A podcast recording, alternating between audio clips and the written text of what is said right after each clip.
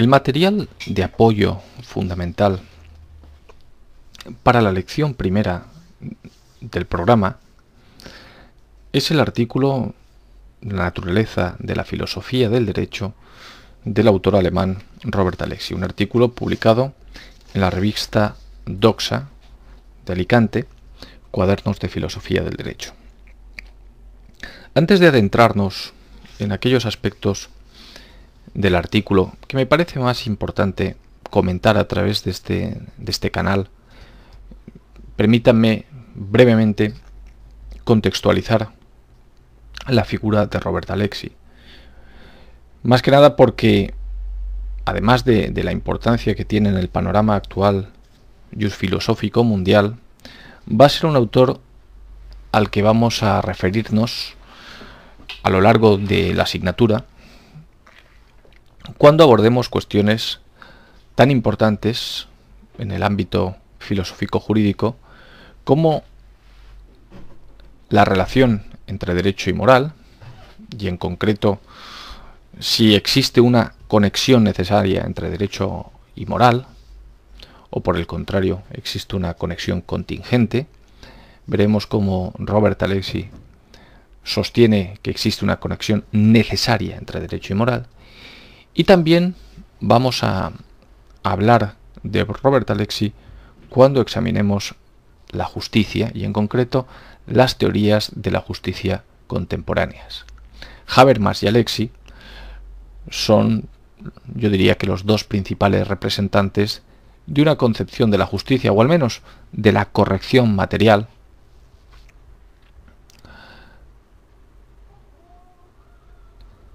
llamada la teoría del discurso, conocida como la teoría del discurso, aunque quizá el término discurso Mm, puede resultar confuso y fuera mejor identificarla como la teoría del diálogo racional.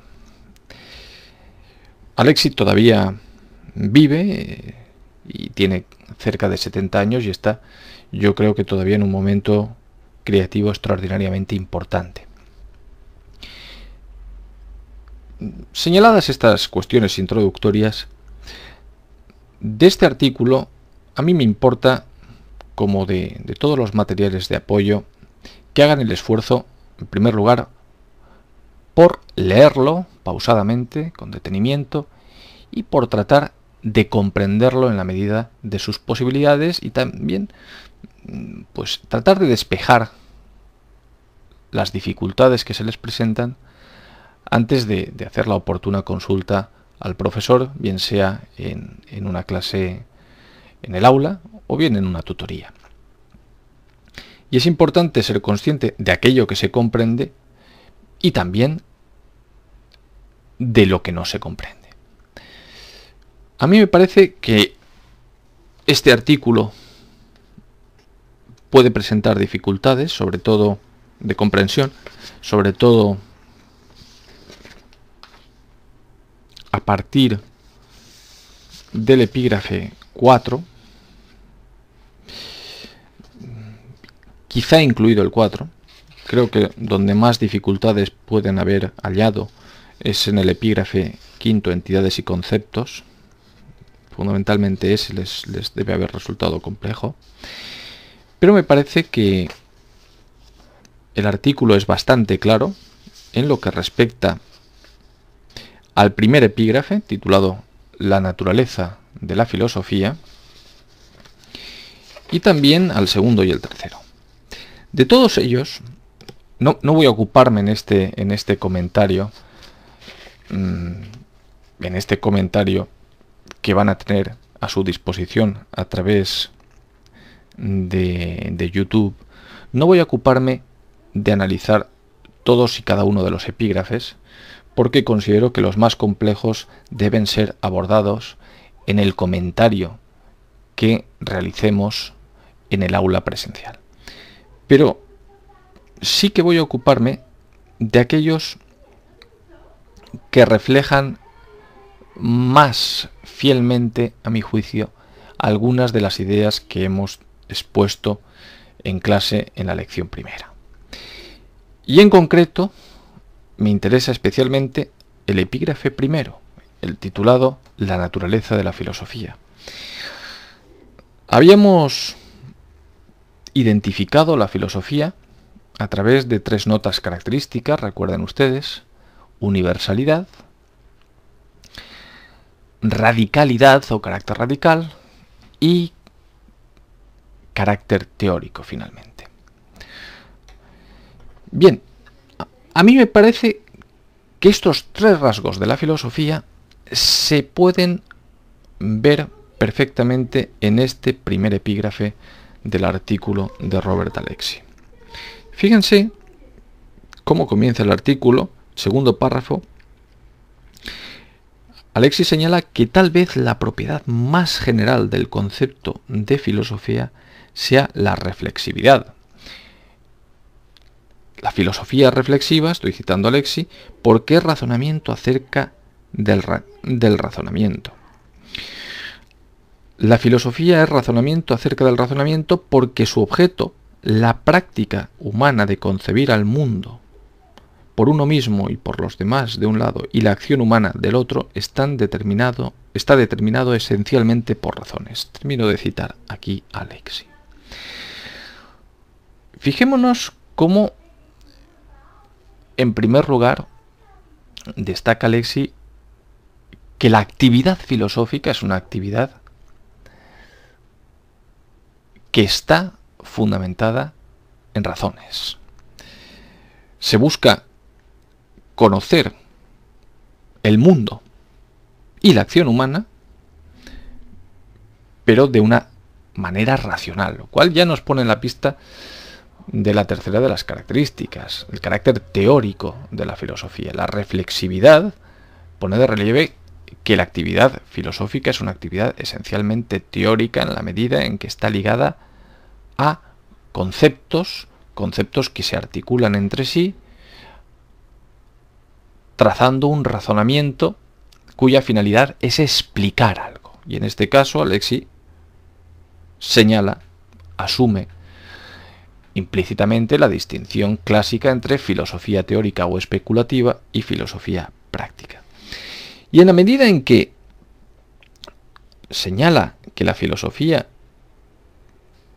es razonamiento y además señala que su objeto es concebir el mundo, la práctica humana de concebir el mundo y la acción humana está dejando patente el carácter universal de la filosofía, en la medida en que no circunscribe el objeto de la actividad filosófica a una parcela de la realidad, sino que es mucho más amplio el objeto de la filosofía.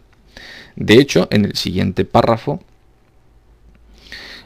dice claramente, cito, cabe decir que el razonamiento acerca de la pregunta general sobre lo que existe es lo que conforma a la metafísica en cuanto a en cuanto a ontología, y el razonamiento acerca de la pregunta sobre lo que debe hacerse y sobre lo bueno constituye la ética. Argumento o pregunta general, cierro ahí la cita. Eh, pregunta general sobre lo que existe. Fíjense ustedes que estamos ante una característica omniabarcante de la filosofía. No circunscribe la pregunta a una parcela de la realidad. Y al mismo tiempo mm, destaca la diferencia que existe entre todo aquello que existe al margen de la acción humana, una acción que se presupone libre, y el universo práctico, por decirlo así, que constituye la ética, todo aquello que está relacionado con la pregunta cómo debemos actuar cómo debemos actuar, presuponiendo lógicamente que somos libres o que nuestra acción está presidida por la libertad. Bien, habríamos visto, por tanto, por una parte ya se intuye el carácter teórico de la filosofía y por otra parte estamos hablando mm, de un objeto del quehacer filosófico universal. Pero también destaca Alexi que la reflexividad voy a citar, la reflexividad explícita es un elemento necesario pero no suficiente para explicar la naturaleza de la filosofía. Un profesor que detesta que los estudiantes mastiquen chicle durante sus clases puede llegar a ser reflexivo si se pregunta a sí mismo cuáles son las razones para actuar de esa manera, pero ello no basta para que se convierta en un filósofo. La reflexividad debe estar asociada con otras dos propiedades si se quiere capturar la naturaleza de algo genuinamente filosófico. Estoy, sigo citando a Alexi. La reflexión debe ser reflexión sobre preguntas generales o fundamentales y debe ser de índole sistemática. Cierro aquí la cita. Es decir, la filosofía no se ocupa de trivialidades. No tiene sentido hacer filosofía sobre, como el propio Alexi señala en, en este texto, sobre las razones por las que los alumnos mascan chicles o visten determinadas ropas cuando acuden a clase. La filosofía se pregunta por cuestiones fundamentales. Y yo añadiría que además de preguntarse por cuestiones fundamentales, pretende alcanzar respuestas radicales. Y esta es quizá, este sería quizá el rasgo que yo creo que debía haber subrayado todavía más Alexi para coincidir plenamente su explicación con la que hemos desarrollado en clase. No basta solamente con que nos hagamos preguntas de índole general, sino que es importante también que las respuestas pretendan ser lo más radicales posibles en el sentido de irnos a la raíz del problema sobre el cual estamos reflexionando, a la raíz del objeto que preside el quehacer filosófico. Eh, y sobre la cuestión mm, de la índole sistemática de la filosofía, hay que coincidir con él, en el sentido de que no se en el sentido de que la respuesta filosófica tiene que ser coherente, coherente en el sentido de enlazar aquellas razones que nos van a servir en el proceso argumentativo para dar una explicación de aquel objeto al cual nos estamos o estamos dirigiendo nuestras preguntas de carácter filosófico. Alexi, mm, hechas estas observaciones, propone una definición corta y abstracta de filosofía en los siguientes términos. Cito. La filosofía es la reflexión general y sistemática sobre lo que existe, lo que debe hacerse o es bueno, y sobre cómo es posible el conocimiento acerca de estas dos cosas. Cierro aquí la cita. Observen que en esta definición mm, Alexi incluye un aspecto fundamental en el quehacer filosófico al que yo no me he referido en clase, pero mm, que este es un buen momento para hacer alusión a él. Y es el problema epistemológico. Porque fíjense que Alexi dice cómo es posible el conocimiento acerca de estas dos cosas. Es decir, no se trata solo de lanzarse a reflexionar y a tratar de comprender adecuadamente lo que existe o lo que es bueno, filosofía teórica y filosofía práctica, sino que además debemos ser conscientes de que también nos hallamos frente al problema de cómo es posible alcanzar conocimientos en esta tarea. Es quizá un problema que desde algunos puntos de vista filosóficos incluso es previo al propio quehacer fundamental de la filosofía. El problema epistemológico nos pone sobre la mesa la posibilidad incluso de hacer filosofía. ¿Es posible alcanzar conocimientos en esta tarea en qué consiste la actividad filosófica? Quizás sería, a juicio de algunos autores, lo primero que hay que responder. El problema epistemológico, el problema de cómo es posible alcanzar conocimientos y en concreto conocimientos en el terreno en el que se mueve la filosofía. Esta es una, observación que me parece interesante que ustedes tengan presente, el problema epistemológico.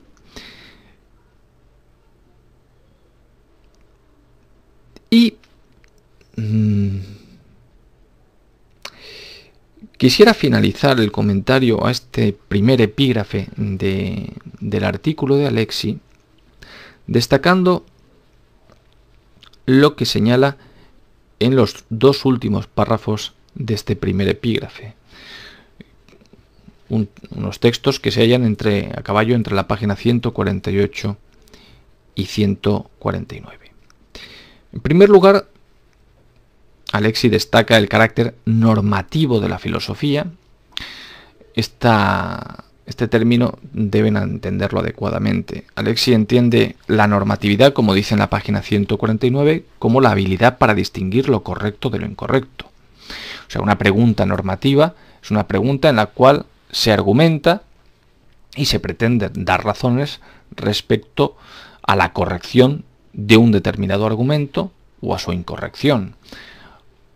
Una cuestión normativa exige, por tanto, argumentar, dar razones. Pues bien, a juicio de Alexi, la filosofía sin duda tiene un carácter normativo en la medida en que aspira a ofrecer razones eh, sobre su objeto. Un objeto que, como hemos visto, es muy general, incluye todo cuanto existe, el mundo en general, y sobre aquello que debe hacerse y sobre lo bueno. Filosofía teórica y filosofía práctica. Pero quizá más interesante, siendo esto interesante, quizá más interesante por lo que respecta a las explicaciones de clase, sean las observaciones que realiza Lexi en la página 149 referidas al carácter analítico y sintético de la filosofía. Recuerden ustedes que cuando explicábamos que la filosofía tiene un carácter teórico, señalábamos que la teoría consiste en un conjunto ordenado y sistemático de conceptos y destacábamos que en la teoría encontramos un esfuerzo, las teorías tienen una dimensión analítica, podemos ver en ellas una dimensión analítica y al mismo tiempo una dimensión sintética. Señala Alexi, el carácter general y sistemático de la reflexión filosófica lleva, en segundo lugar, a una dimensión analítica y, en tercer lugar, a una dimensión sintética u holística de la filosofía. Sigo con la cita.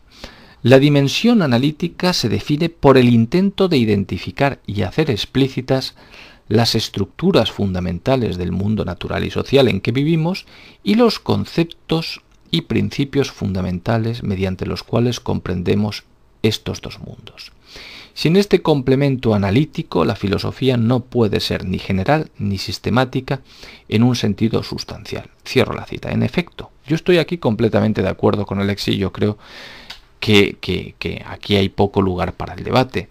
No se puede llevar a cabo un esfuerzo de explicación general y sistemático sin un aparato conceptual, porque sin ese aparato conceptual susceptible de, de ser analizado y criticado, no es posible ofrecer razones que puedan convencer a otros interlocutores y por tanto llevar a cabo una discusión en defensa de una determinada visión de la realidad tanto de la realidad natural como de la realidad social, de la realidad práctica. Eh, y esto es fundamental cuando acabamos de señalar que la filosofía tiene un carácter normativo, es decir, se, se basa en argumentaciones, en razones. Por lo tanto, la dimensión conceptual, que a su vez pone de relieve el carácter teórico de la filosofía, es sencillamente inherente a la misma. Y dentro de ella, Alexi en este punto nos está señalando que hay una dimensión analítica que consiste en identificar estructuras y conceptos y principios fundamentales. Bien, yo daría un paso más, un paso más, y señalaría que esa dimensión analítica, no digo que Alexi no lo, no lo haga, sino simplemente doy ese paso más a efectos de hacerles más comprensible eh, el artículo.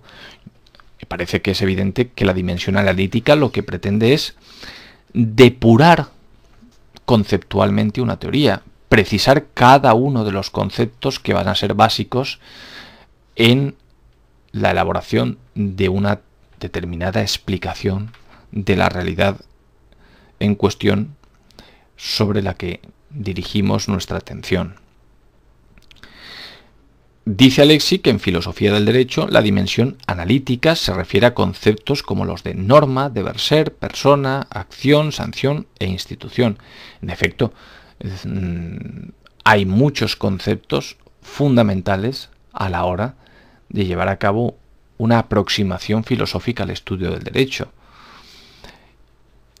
Y ustedes que han que ya están en cuarto curso del grado, habrán visto a lo largo de sus estudios que hay conceptos que resultan fundamentales para comprender la realidad jurídica y a, las, y a los cuales los profesores venimos haciendo mención habitual. Concepto de norma jurídica lo puede esgrimir, utilizar cualquier profesor en el marco de una explicación o de ordenamiento jurídico y son conceptos que ustedes sobre los cuales ustedes deben tener una determinada mm, idea. Les deben haber sido explicados, pero también deben ser conscientes, y sobre todo esto es tarea de los profesores de asignaturas de carácter general y especialmente de carácter filosófico como filosofía del derecho y teoría del derecho, de las dificultades que pueden existir a la hora de precisar adecuadamente cada uno de estos conceptos, de las dificultades me refiero a los debates eh, a la hora de llevar a cabo una correcta identificación del concepto.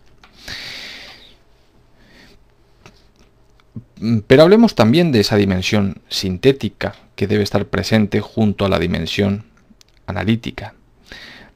Esa dimensión sintética mm, la comenta Alexi en la medida en que señala cito literalmente, la dimensión sintética se define por el intento de unir esto, se refiere a la dimensión, a los conceptos, en un todo coherente. Un panorama coherente y fundado en profundidad acerca de lo que existe, lo que debe hacerse y lo bueno y lo que podemos saber, es la idea regulativa de la filosofía, o en términos más simples, su finalidad última. Esto explica que la filosofía es necesariamente holística. Cierro aquí la cita.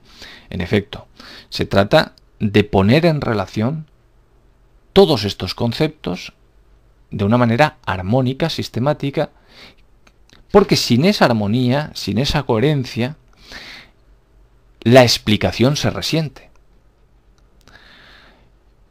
Y lo que buscamos es ofrecer una explicación, es dar razones capaces de hacer entender a otras personas una determinada parcela de la realidad o la realidad en su conjunto, si somos rigurosamente filósofos. De tal forma que llegamos a la conclusión de este primer epígrafe en el que me he detenido bastante, por las razones que ya les expuse, con una definición de filosofía que se completa o que completa aquella que había expuesto de manera provisional. Dice Alexi, la filosofía es normativa o crítica, analítica y holística o sintética. Los tres conceptos de la definición, reflexiva, general y sistemática, y los tres conceptos del corolario, normativa, analítica y holística, son descripciones de las mismas cosas vistas desde perspectivas, desde diferentes perspectivas. Cierro la, cita. Efectivamente, la normatividad implica reflexión y el carácter general y sistemático pone de relieve la necesidad de una dimensión analítica y sintética. Dejemos el epígrafe primero del artículo y pasemos al siguiente, titulado Precomprensión y argumentos, en el que Alexi ya se centra en lo que es la filosofía del derecho. Desde el primer párrafo se puede leer la filosofía del derecho, en cuanto a filosofía, es una reflexión de índole general y sistemática y tiene exactamente como la filosofía en general una dimensión normativa, otra analítica y otra holística. Su diferencia específica consiste en su objeto, el derecho. Cierro ahí la cita. Es decir, la filosofía del derecho, en principio, surgiría provocando en nosotros cierta perplejidad, porque si hablábamos en clase de la vocación de universalidad propia de la filosofía, en principio cualquier reducción del objeto de atención del quehacer filosófico puede ser interpretada como una perversión del espíritu filosófico. Para que esto no suceda, deberían darse, a mi juicio, y yo creo que se puede mm, observar claramente en este artículo también de Alexi, dos circunstancias. En primer lugar, que la reflexión sobre ese determinado objeto, en este caso el derecho, sea de una índole general y sistemática, es decir, que pretenda una comprensión total, por decirlo así, del derecho, pero al mismo tiempo esa comprensión total no puede ser genuinamente filosófica si el derecho no se integra en el conjunto de la realidad. Y en primer lugar, en el conjunto de la realidad práctica, puesto que el derecho pertenecería eh, a la filosofía práctica, está sobre todo ligado a la filosofía práctica. Esto no significa que el derecho o la filosofía del derecho no deba tener en cuenta problemas filosóficos de índole general, no solo epistemológicos, sino incluso ontológicos, relativos a la filosofía especulativa. Pero en principio es fundamental encontrar la posición de la filosofía del derecho en el ámbito de la praxis, de la filosofía práctica. Yo creo que estas mm, observaciones están presentes en el artículo de Alexi, en este primer texto que acabo de leer al comienzo de, del punto segundo, del epígrafe segundo, precompresión y argumentos, se ve claramente la necesidad de que la filosofía del derecho sea una reflexión de índole general y sistemática, es decir, eh, que tenga una visión de conjunto sobre, sobre el derecho, y al mismo tiempo también está presente la observación relativa a la necesidad de poner en relación el derecho con el conjunto de la realidad. Pero curiosamente esta idea se observa mucho más claramente en el epígrafe tercero, al que me voy a tener que adelantar porque eh, es importante dejar eh, clara esta observación.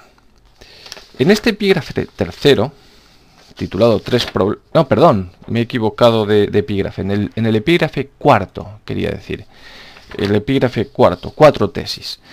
Fíjense ustedes en la primera de las tesis. La primera tesis, cito literalmente a Alexi, señala que la filosofía del derecho no está confinada a ciertos problemas especiales relativos al derecho.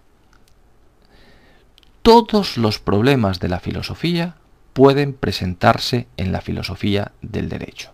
Y cierro ahí la tesis. En efecto, esto es muy importante, porque esto es lo que hace que la filosofía del derecho sea genuinamente filosofía.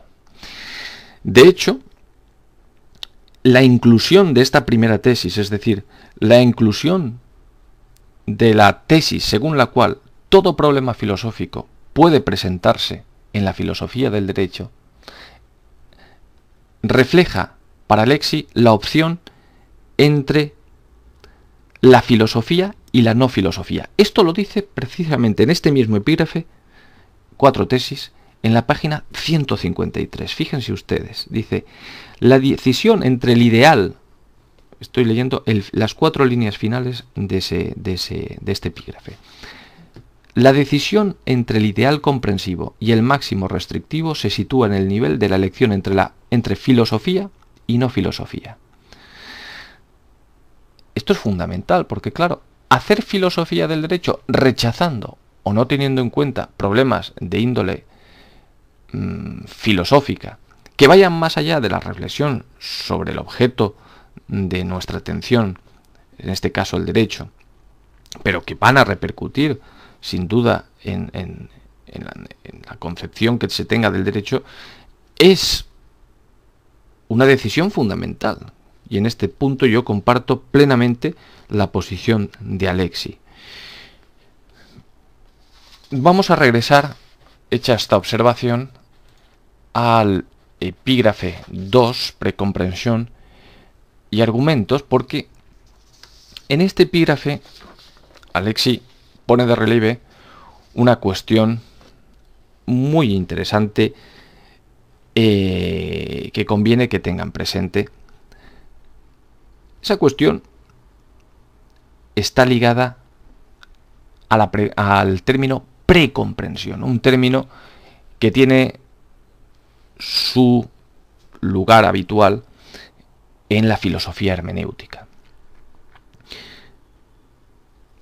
Lo que nos está queriendo decir Alexi es lo siguiente. Si yo me embarco, si alguien se embarca en esta tarea, en este quehacer, consistente en reflexionar filosóficamente, en este caso sobre el derecho, sobre una determinada realidad, si dirijo mi foco de atención al derecho, en esa actividad ya presupongo que sé qué es el derecho, que tengo una visión inicial, una idea inicial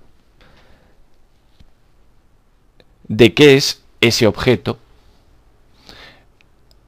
sobre el cual me interesa indagar para tener unos conocimientos radicales, genuinamente filosóficos. Pero si no supiera nada de ese objeto, si no tuviera ningún tipo de, idea previa sobre ese objeto, no me embarcaría en esta tarea filosófica, en este quehacer filosófico. Esto es precisamente lo que pone de relieve la filosofía hermenéutica y lo que está destacando el término precomprensión. El término precomprensión o la idea de precomprensión subraya el hecho de que en ese inicio de la actividad filosófica partimos de una idea previa, de una precomprensión de aquello que pretendemos conocer con mayor profundidad. Esa precomprensión es el motor, aquello que pone en marcha el quehacer filosófico, que a lo mejor después de llevar a cabo la indagación filosófica, nos vemos obligados a modificar. De tal manera que lo que en un principio motivó nuestra actividad, posteriormente vaya a ser modificado como resultado de la misma. Esto lo expresa muy bien a mi juicio, Alexi en, este, en este epígrafe y yo creo que, es fácilmente comprensible eh, por parte de ustedes. Supongo que no habrá habido ningún problema a la hora de la lectura.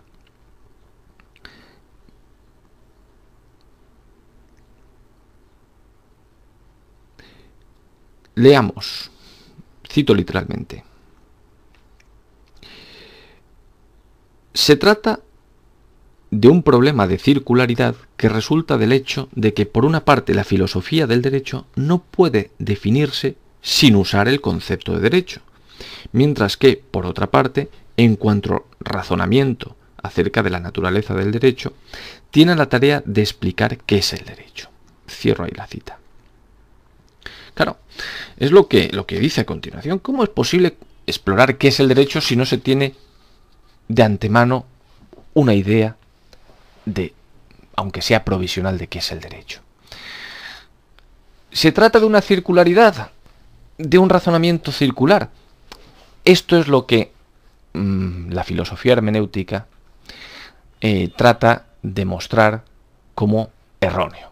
No es un círculo vicioso, es un círculo virtuoso. Lo dice el propio Alexi en estos términos. Y mm, no voy a decir, eh, Alexi mm, en este punto no, no, hace ninguna indagación respecto a la filosofía hermenéutica, pero en otros trabajos ha reconocido mm, el valor de la filosofía hermenéutica, pero también sus limitaciones. En este punto yo creo que eh, se alinea claramente con, con las posiciones hermenéuticas relativas a las condiciones para la comprensión de una determinada realidad. Es imposible comprender algo si no existe esa precomprensión que pone en marcha el razonamiento, la búsqueda filosófica. Dice Alexi, esta circularidad no es viciosa sino virtuosa en su carácter. No es nada distinto a una versión del círculo hermenéutico y debe resolverse como todas las variantes de este círculo. Se comienza con una precomprensión sugerida por la práctica establecida y luego se elabora esta última mediante una reflexión crítica y sistemática. Cierro ahí la cita.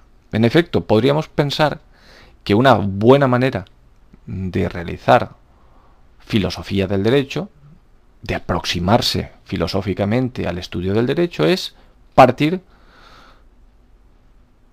del derecho tal y como se nos presenta en nuestros días.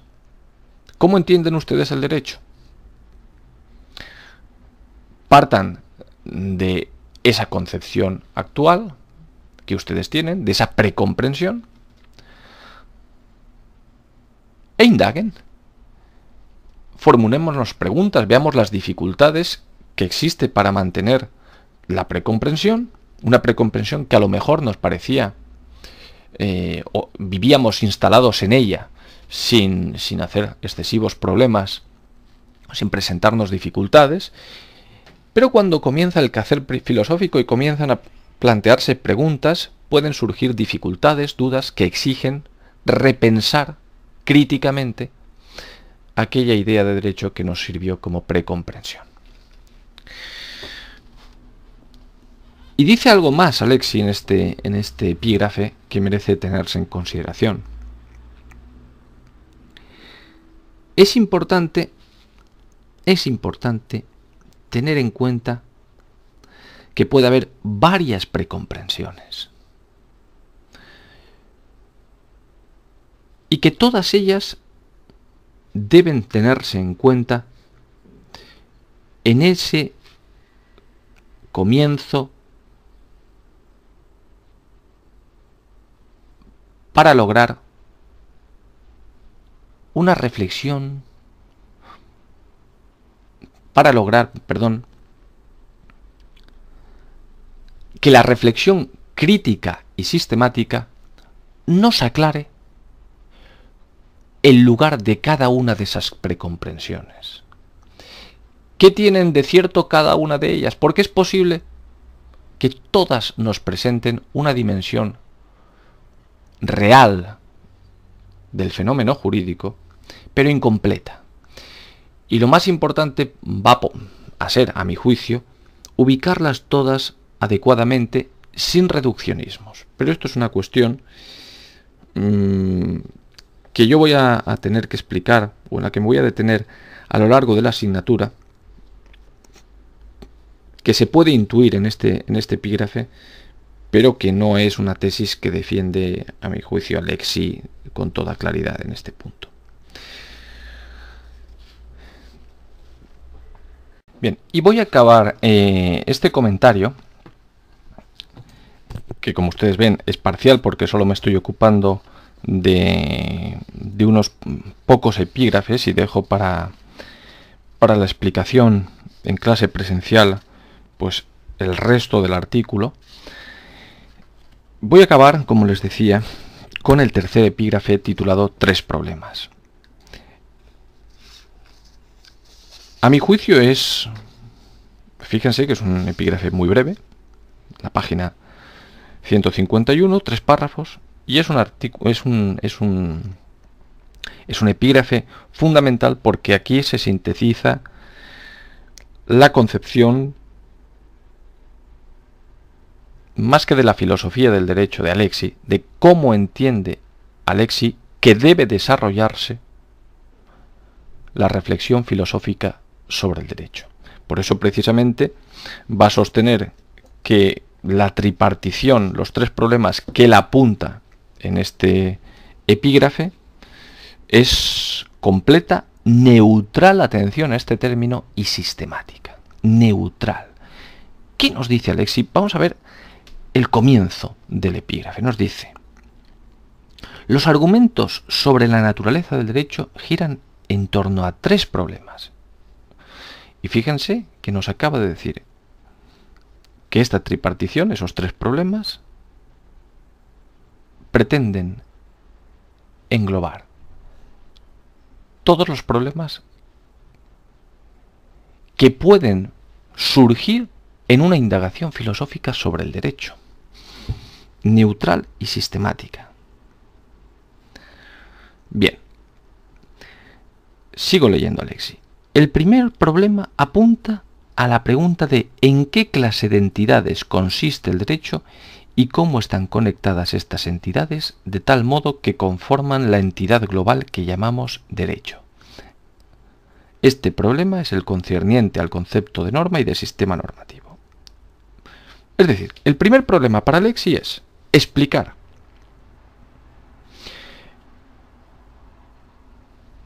el concepto de norma y la cuestión de la organización sistemática de las normas en el marco de un sistema jurídico coherente. Esto puede parecer una redundancia porque está implícito en, la propia, en el propio término sistema. Por eso habla de que este es el problema concerniente al concepto de norma y de sistema normativo. Yo apunto como observación, quizá crítica.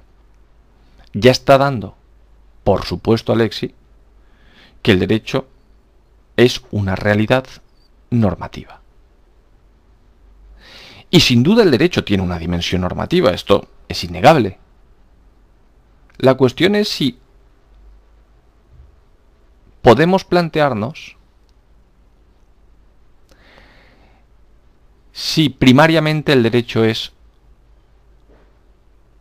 algo previo a la norma. Como por ejemplo, simplemente lo apunto, una dimensión de la existencia humana. De tal forma que el derecho sería o se explicaría mejor, mejor dicho, teniendo presente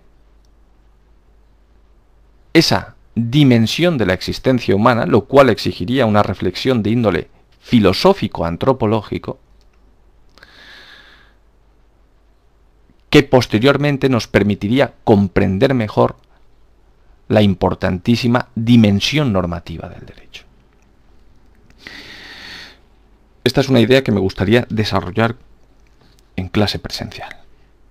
El segundo problema es el relativo a su dimensión real o fáctica, que considera él que es el problema del positivismo jurídico. Y el tercer problema de la naturaleza de la filosofía del, derecho es el concerniente a la corrección o legitimidad del derecho en el que el asunto fundamental es la relación entre derecho y moral. Bien, el segundo de los problemas lo que está poniendo de relieve es la cuestión de la existencia fáctica de un sistema jurídico. La existencia fáctica de un sistema jurídico, una vez que se produce, nos permite examinar el problema de, las, de la validez de las normas elaboradas en el marco de ese sistema jurídico. Y esta es una posición mm, en la que se puede detectar claramente las influencias kelsenianas que en este punto concreto, en este punto, podría decirse que tiene la filosofía del derecho de Alexi. En este punto, cuidado. Kelsen también entiende que la validez de una norma depende de su elaboración de acuerdo con las pautas marcadas por otras normas en el marco de un sistema jurídico eficaz.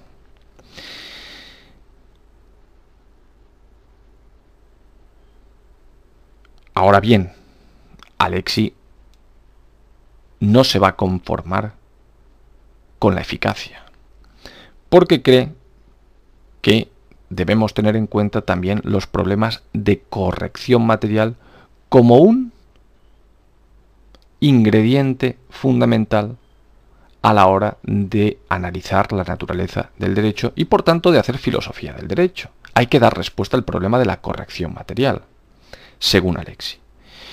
Y en este punto y simplemente lo apunto porque lo vamos a ver a lo largo de la asignatura en otras unidades didácticas, Alexi sostiene una posición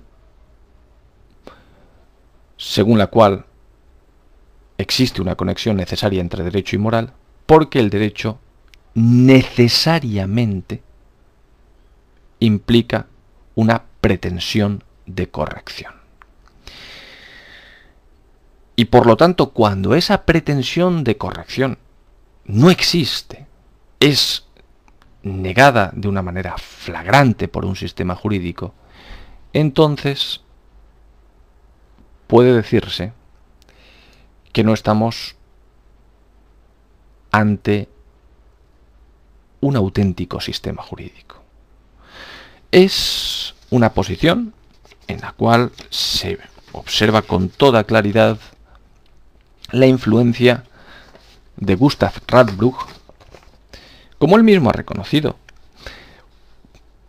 profesor de Derecho, que también desempeñó su magisterio en la ciudad de Kiel, donde reside y trabaja Robert Alexi.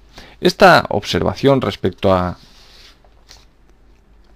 la relación entre derecho y moral y la posibilidad de considerar que no es jurídico un sistema jurídico o un sistema, mejor dicho, en lo que no hay ningún ningún tipo de intento por establecer una ordenación correcta de la convivencia, está claramente también presente en el último epígrafe de este artículo titulado Derecho y Moral. Yo les aconsejo que, que, lo lean con detenimiento al hilo de lo que les he estado comentando. Pero me permito realizar un breve apunte. En la página 158, fíjense ustedes el párrafo que comienza de esta manera. Se lo voy a leer. Cito. El tercer problema que parece resolverse mejor mediante la inclusión de la moral en el derecho es el de los límites del derecho. Si la injusticia extrema no debe considerarse como derecho, por lo menos desde el punto de vista del participante en el sistema jurídico, cómo podría justificarse esta circunstancia sin recurrir a razones morales. Bien, esta es una cuestión eh, que les pido que valoren en la lectura, que examinaremos en clase presencial y que además va a protagonizar el debate que vamos a, establecer también, a mantener con la película, con el visionado de la película Vencedores o Vencidos. Y dejamos aquí el comentario de Alexi que en esta vía de explicación virtual nos llevaría excesivo tiempo. Un tiempo que vamos a, a dedicar en clase presencial.